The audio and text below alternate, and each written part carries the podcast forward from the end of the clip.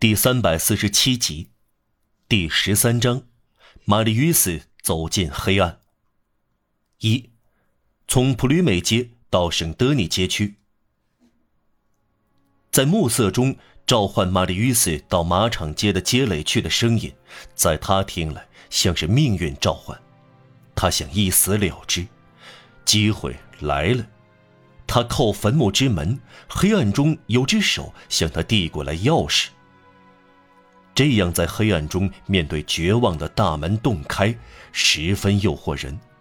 玛丽约斯掰开多少次让他通过的铁栅，走出花园，说道：“去吧。”他痛苦到发狂，脑子里再也没有确定和牢固的想法。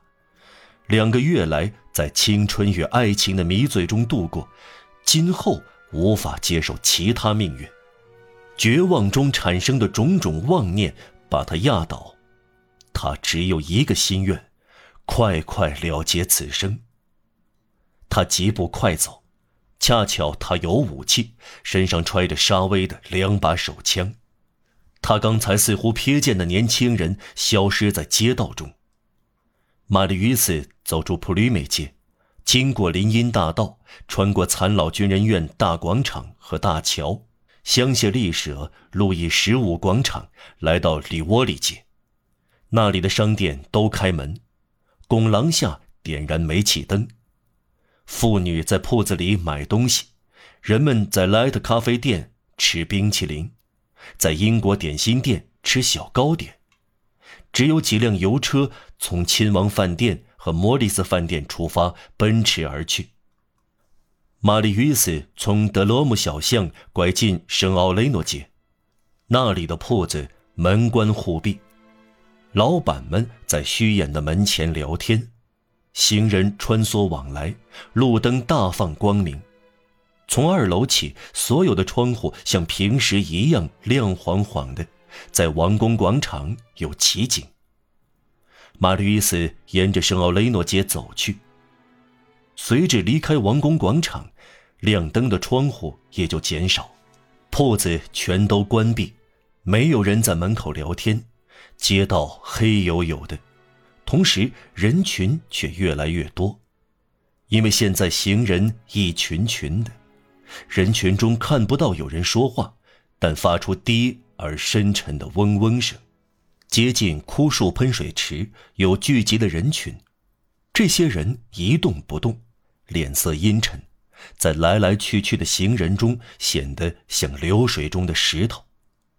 在普罗威尔街的入口，人群不再前进，一大片岿然不动，密密匝匝，坚不可摧，严严实实，几乎密不透风。这些群集的人在低声交谈，几乎没有人穿黑衣服、戴圆礼帽，都是穿工作服。罩衫、戴鸭舌帽、蓬头垢面的人，人群在夜雾中隐约起伏不定，话语声像颤动发出的阴哑声响。尽管没有人往前走，但传来在烂泥中踩踏的声音。越过这密集的人群，在罗尔街、普罗维尔街、圣奥洛内街的延伸地段，没有一扇窗有蜡烛光闪烁。只有越来越少的零星灯笼拐进这些街道中，这个时代的灯笼就像一颗大红星挂在绳子上，在路上的投影具有大蜘蛛的形状。这些街道并非空寂无人，可以看到一束束架在一起的步枪、晃动的刺刀和扎营的部队。好奇的人都不敢越过这个界限，交通到此为止。行人止步，军队开始驻守。玛丽与斯已经万念俱灰，有人召唤他，他必须往前走。他设法穿过人群，又穿过扎营的部队，躲过巡逻队，避开岗哨。他绕了一个圈，来到贝蒂奇街，朝菜市场走去。在布多奈街的拐角，灯笼也没有了。他穿过人堆后，又穿过部队的边界，他来到令人恐怖的地方，没有一个行人，没有一个士兵，没有一盏灯光，不见人影。寂寥、静谧、黑暗，莫可名状的冷清令人胆寒。走进街道，等于走进地窖。他继续往前走，他走了几步，有个人跑着掠过他身边，是个男人，是个女人，有好几个人，他说不出来，一闪而过，不见踪影。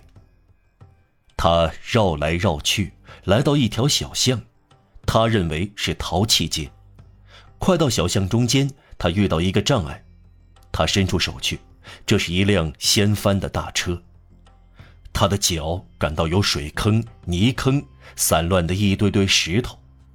这里有一个初具雏形的街垒，后来被放弃了。他爬过石块堆，来到障碍的另一边，他贴近墙基石走。沿着楼房的墙壁前进，刚越过街垒，他似乎看到前面有样白东西。他走过去，这东西显出了形状，这是两匹白马。早上，博选从公共马车卸了套的两匹马，整个白天在街道上四处随意游荡，最后在这里停下，很有耐心。牲口不理解人的行动。正如人不理解上天的行动。玛丽于斯把两匹马抛在身后，他来到一条街，他觉得是社会契约街。这时，一发子弹从他身边呼哨掠过，不知来自何方，在黑暗中乱飞。子弹穿透他头顶上方理发店的刮胡子铜盆。一八四六年，在社会契约街。靠菜市场牌柱的角上，还可以看到这只洞穿的铜盆。这一枪说明还有人。此后他再也遇不到什么。这条路线就像往下走的踏迹，黑黝黝的。玛丽·约斯仍然往前走。